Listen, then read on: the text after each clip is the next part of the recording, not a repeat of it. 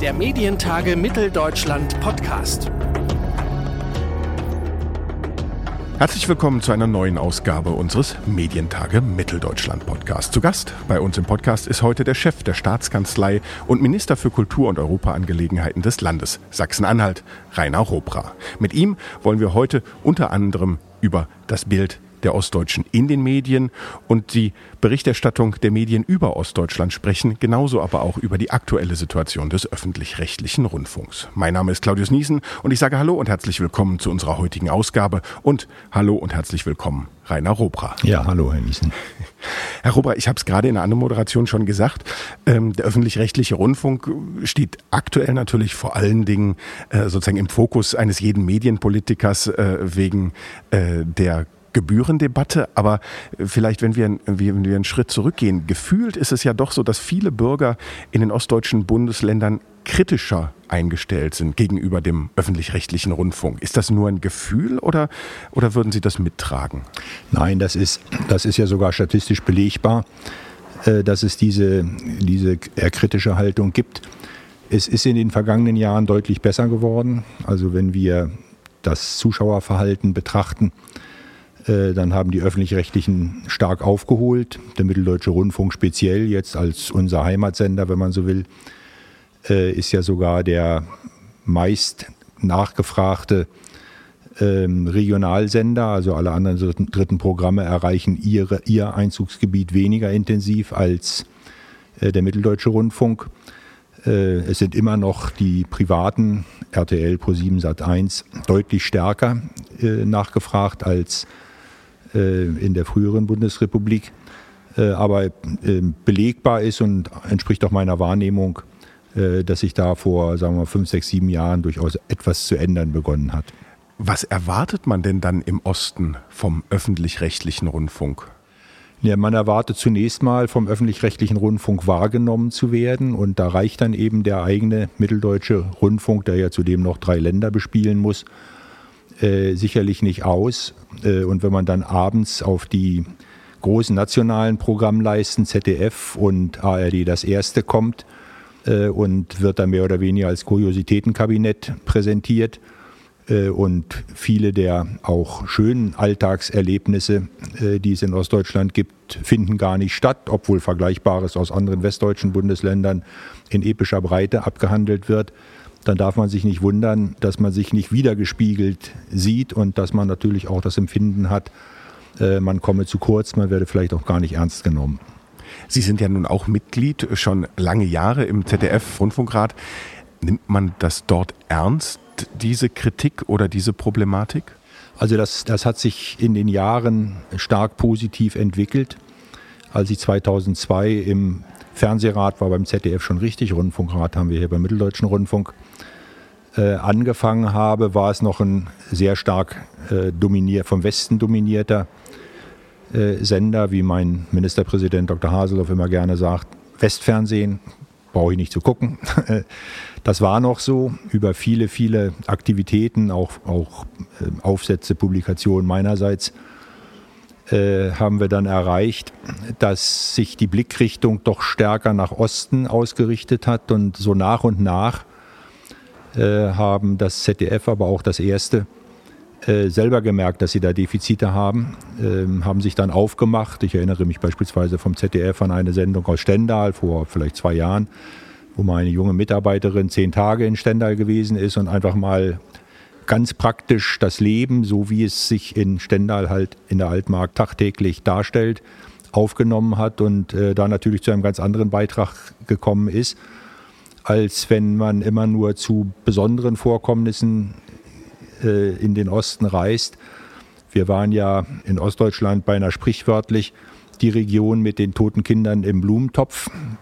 Solche Fälle gibt es im Westen auch, aber ich erinnere mich sehr lebhaft, dass so um das Jahr 2000 herum, als es solche tragischen Verwahrlosungsfälle gegeben hat, äh, wir hier so dargestellt worden sind, als wären wir Zombies. Und das war natürlich genau nicht das, äh, was eine gerechte und faire Blickrichtung Ost erfordert hat. Inzwischen, wie gesagt, hat sich das äh, spürbar verbessert. Die Präsenz der Redakteurinnen und Redakteure ist größer geworden. Die Wahrnehmung der Vielfalt auch des Lebens bei uns, auch unter den Bundesländern, ist deutlich wacher und reflektierter geworden. Äh, und nicht zuletzt hat ähm, auch deswegen äh, die ARD äh, die Tagesthemen um fünf Minuten verlängert und jetzt will es das ZDF mit Heute-Journal ja auch machen, um und da gilt das nicht nur für die ostdeutschen Länder, sondern um einfach mehr aus den Ländern darstellen zu können. Die, die ganze Vielfalt, die sich unterhalb des Getöses der Berliner Republik als Alltagswirklichkeit der Menschen darstellt, in all ihrer Differenziertheit. Da ist natürlich manches im Saarland traditionell anders als von mir aus in Vorpommern. Äh, das überrascht ja auch nicht.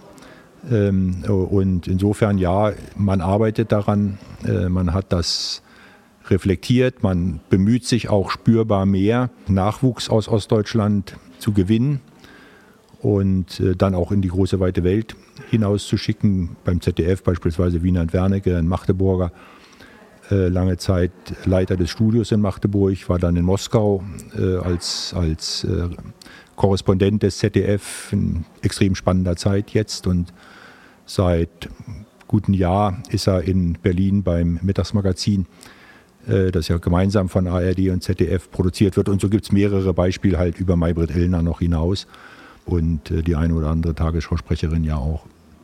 Mhm. Jetzt haben wir äh, sehr fokussiert über den öffentlich-rechtlichen Rundfunk äh, gesprochen. Im Zuge der Corona-Pandemie hat sich ja aber auch gerade in der Presselandschaft einiges, ich sage jetzt mal so weit wie durch ein Brennglas verschärft.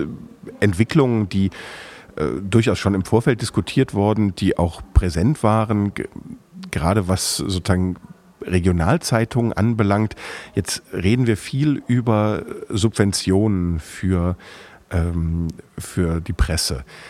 Wie sehen Sie diesen Ansatz als Medienpolitiker? Ist der wichtig? Kommen wir daran nicht vorbei oder ist es äh, auch ein Stück weit ein problematischer Ansatz? Ja, wir haben ja äh, gerade in Thüringen und Sachsen-Anhalt im Moment äh, eine sehr kritische Entwicklung. In Thüringen hat es Fusionen gegeben, sodass alles mehr oder weniger unter einem Dach vereint worden ist.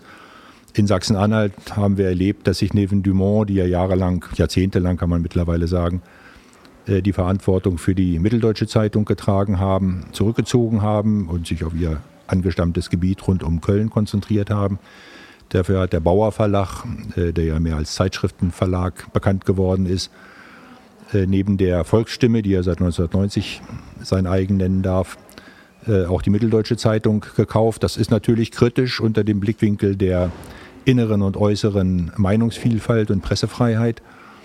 Äh, bisher haben wir da Gott sei Dank noch keine, keine äh, negativen Erfahrungen gemacht, sondern äh, im Gegenteil, wir sehen, dass das sehr sensibel umgesetzt wird.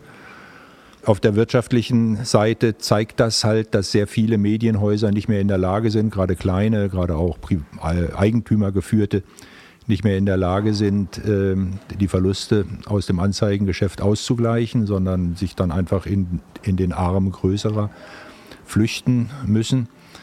Wie man nun hilft, ist ja eine Diskussion, die viele Facetten hat. Äh, es gibt in Nordrhein-Westfalen seit längerer Zeit schon die Überlegung, da so eine Art öffentlich-rechtliche Stiftung zu machen. Hochgradig problematisch, auch unter verfassungsrechtlichen Gesichtspunkten, weil äh, der Staat ja ferne sein muss und äh, die Vielfalt, gerade auch im Pressebereich, natürlich auch durch Privateigentum gewährleistet werden soll. Wir wollen ja nicht noch jede Menge öffentlich-rechtliche Presseanstalten haben, neben den Fernseh- und Rundfunk äh, Hörfunkanstalten, die wir schon haben.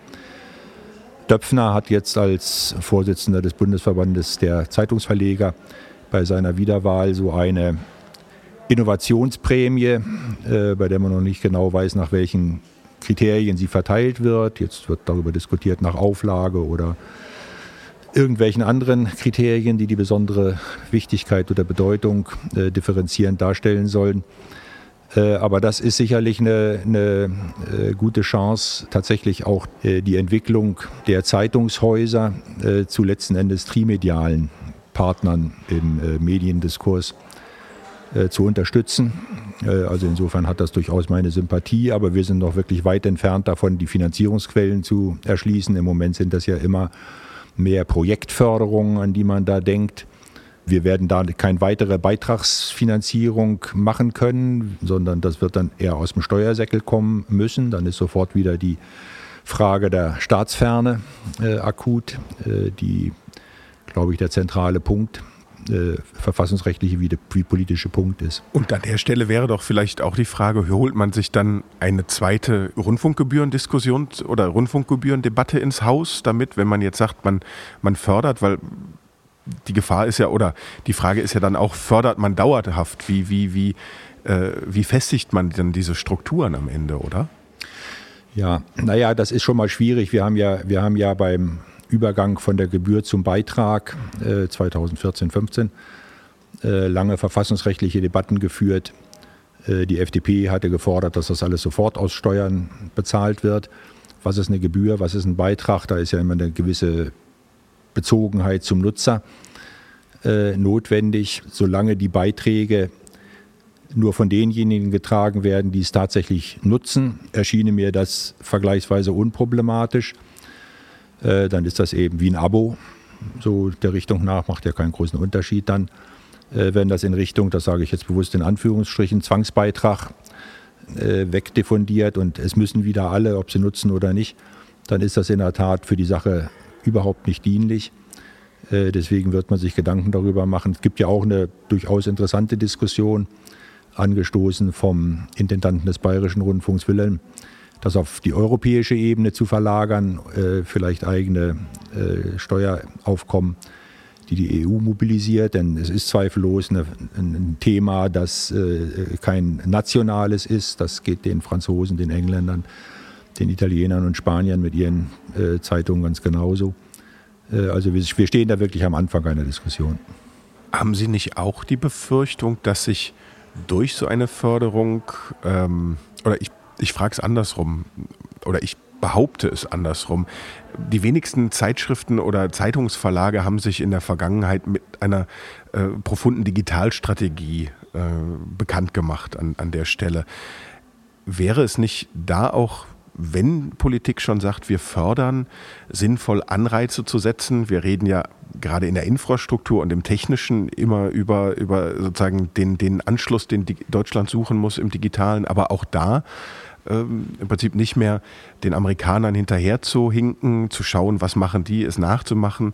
Ich fand es zum Beispiel äh, wirklich fraglich, warum gerade zum Beginn der Corona-Pandemie plötzlich fast alle großen äh, Zeitschriften oder Zeitungsportale äh, wieder mit Umsonstangeboten oder mit Log-Angeboten ganz niedrigschwellig gearbeitet haben, weil sich schon ja eigentlich davor während der Wirtschaftskrise gezeigt hat, dass, dass sie das nicht wieder zurückdrehen können, sozusagen, dass, mhm. dass das Rad für, äh, sozusagen, so, sobald sie das umsonst oder zu einem sehr, sehr niedrigen Preis anbieten, das Gefühl für den Nutzer da ist, dass ich das so billig bekommen kann und dann aber auch die Problematik ist, wie, wie hole ich das zurück auf ein ich sag mal in Anführungsstrichen auch fairen Abopreis dann plötzlich bereit zu sein, statt der lockenden 9,99 oder wie auch immer dann plötzlich wirklich pro Monat 40, 50 Euro zu bezahlen?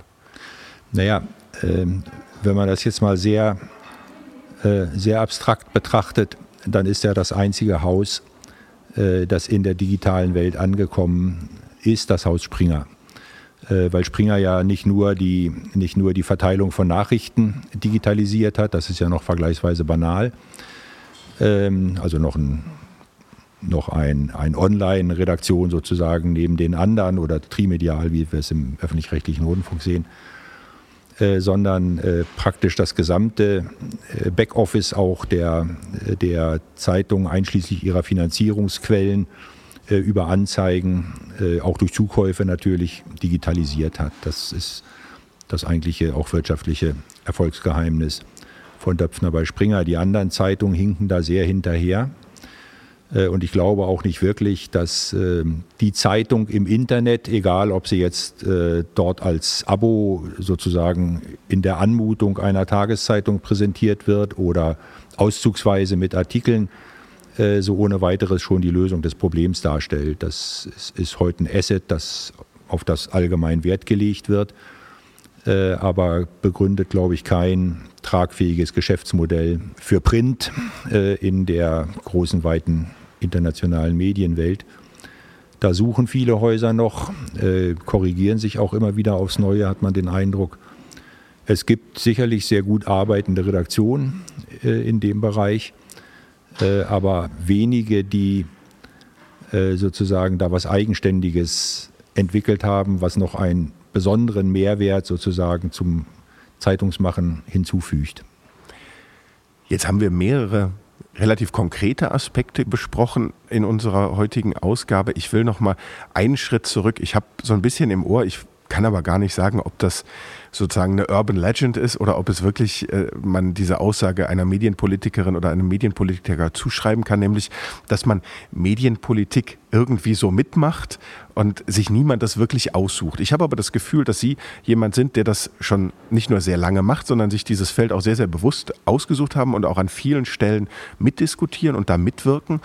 Und äh, deshalb die Frage, was sehen Sie sozusagen aus der regulatorischen, aus der politischen Sicht für die nächsten Jahre? Was sind die wichtigsten Baustellen, wo sozusagen die Medienpolitik das, das Mediendeutschland fit machen kann oder müsste für die Zukunft?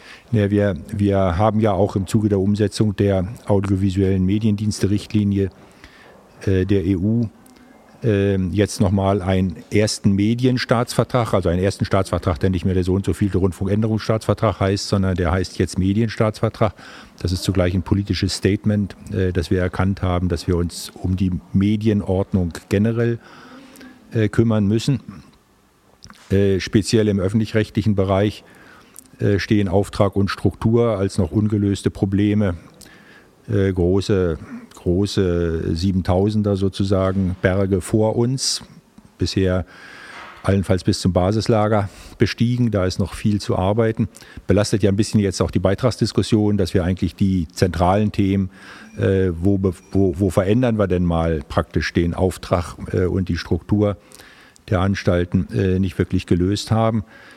Äh, dann gibt es natürlich das gesamte europäische Feld, äh, so wie es die audiovisuelle Mediendienste-Richtlinie gibt äh, gibt es ja dort auch Überlegungen, äh, äh, nicht nur über das Urheberrecht, sondern auch über andere Rechtsgebiete. Letzten Endes auch die, die Medienordnung über das öffentlich-rechtliche Fernsehen hinaus zu gestalten. Da haben wir immer das Spannungsverhältnis zwischen den Zuständigkeiten der EU und den der Mitgliedstaaten. Aber ich sehe schon, dass wir auch, und das ist ja das generelle Thema, im Rahmen der Europäischen Union äh, auf Dauer nur dann gegenüber den Amerikanern, den Asiaten und da insbesondere den Chinesen äh, bestehen können, wenn wir wirklich auch die Kapazitäten Europas nutzen, auch die Regulierungskapazitäten, die wir haben. Wir haben doch tatsächlich bei den Telemedien jetzt in unserem schon genannten Medienstaatsvertrag zum ersten Mal wirklich die Chance, dass wir die Facebooks, Googles und so weiter dieser Welt zu transparenten und fairen äh, Marktbedingungen drücken können, äh, ohne dass wir wie, wie früher ja praktisch als stehende Redensart sagen mussten, ja, das können wir nicht. Die sitzen in Amerika, das können, wenn überhaupt, die Vereinten Nationen, die dafür aber ja gar keine Zuständigkeit haben. Äh, also wir haben äh, Zähne gezeigt und sind keine zahnlosen Tiger mehr. Äh, in Deutschland, aber auch in den anderen europäischen Mitgliedstaaten. Und ich denke, letzten Endes wird das im Printbereich so ähnlich sein müssen. Sagt Rainer Robra, der Chef der Staatskanzlei und Minister für Kultur und Europaangelegenheiten des Landes Sachsen-Anhalt, hier bei uns im Podcast der Medientage. Und ich sage vielen herzlichen Dank für das Gespräch. Bedanke mich. Ich würde mich außerdem sehr freuen, wenn wir Sie als Zuhörerinnen und Zuhörer unserer Podcast-Episoden in knapp einem Jahr, nämlich am 1. und 2. Juni 2021, persönlich in Leipzig begrüßen dürften, um dort gemeinsam mit uns zu diskutieren und ins Gespräch zu kommen bei der nächsten Ausgabe der Medientage. Informationen rund um die MTM 21 und natürlich auch unsere Early Bird Tickets gibt es auf unserer Webseite medientage-mitteldeutschland.de. Also streichen Sie sich gern schon mal den 1. und 2. Juni 2021 rot im Kalender an. Bis dahin hoffe ich darauf, dass wir uns weiterhin hören und zwar immer donnerstags überall da, wo es Podcasts gibt, zum Beispiel bei Apple Podcasts, Deezer, Spotify oder Google Podcast. Und auch nachhören können Sie unsere Folgen, denn die gibt es alle zusammen gesammelt, natürlich auch auf unserer Webseite. Und wenn Sie in Zukunft keine Episode verpassen wollen, dann abonnieren Sie unseren Podcast doch einfach. Mein Name ist Claudius Niesen. Ich sage vielen Dank fürs Zuhören und bis zum nächsten Mal. Der Medientage Mitteldeutschland Podcast.